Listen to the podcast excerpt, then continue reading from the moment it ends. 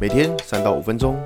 阿信带你股市看透透。欢迎收听今天的晨间碎碎念。大家早安，我是阿信。今天是八月二十二号，礼拜一。先来为大家整理一下上礼拜的美国股市。道琼指数下跌两百九十二点，跌幅零点八六个百分点。纳斯达克下跌两百六十点，跌幅二点零一个百分点。S M P 五百指数下跌五点七五点，跌幅一点三四个百分点。费城半导体指数下跌八十四点，跌幅二点七八个百分点。上礼拜美股四大指数全部都是下跌，然后可以留意到的情况是说，就在美股四大指数下跌的情况之下，所有都已经跌到五日均线的下方。OK，好，那我们之前有跟大家分享过，就是说指数如果还能够守在五日线上，那当然其实呃对于这个盘的问题就不是太大。但如果假设以现在美国股市都已经跌到五日线下方的话，尤其像是呃科技股的 Next Day 或是费城半导体还跌得特别的重，那这种这种情况就要去思考，就是说在这一波段美股的上涨的行情会不会要开始进入整理的情况？我觉得这个是大家需要留意的，因为假设美国股市真的开始。呃，进入了整理，那就表示说，可能全球股市，包含台股，可能都也要同步的在进行整理。那在上礼拜有看到一个蛮有趣的新闻，就是说，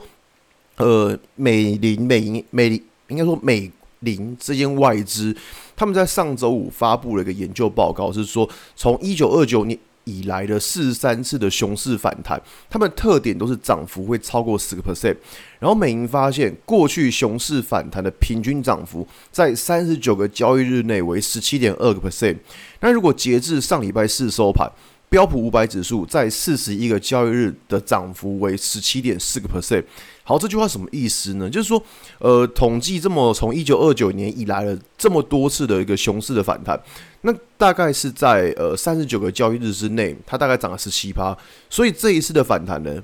已经涨了十七趴了，表示说美林他们认为就是这一波的反弹可能已经呃告一段落，或是接近一个反弹的满足点了。当然会不会在网上，我们不知道。但是就这份报告来显示说。反弹已经到了一个满足点，那只是说，呃，当然这个东西是一个不确定性的情况，只是说看到这一份报告之后，会去思考说，诶，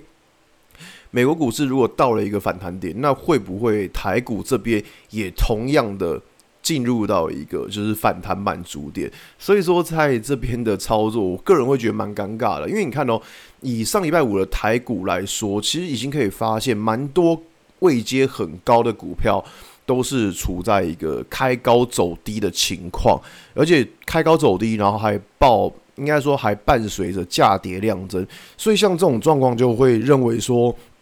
这个盘势就没有这么的强。那在我们去看到，就是说这些已经之前涨很多的股票，然后开始出现的一个价跌量增的状况的话，表示说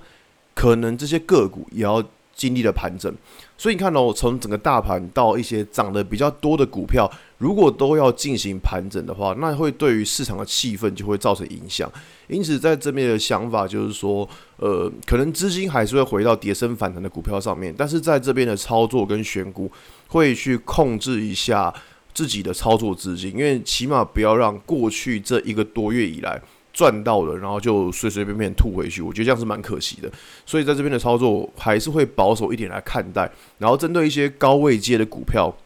会比较小心，好吧？今天节目就到这边。如果你喜欢今天内容，记得按下追踪关注我。如果想知道更多更详尽的分析，在我的专案《给通勤族的标股报告书》里面有更多股市洞察分享给大家哦。阿信晨间碎碎念，我们明天见，拜拜。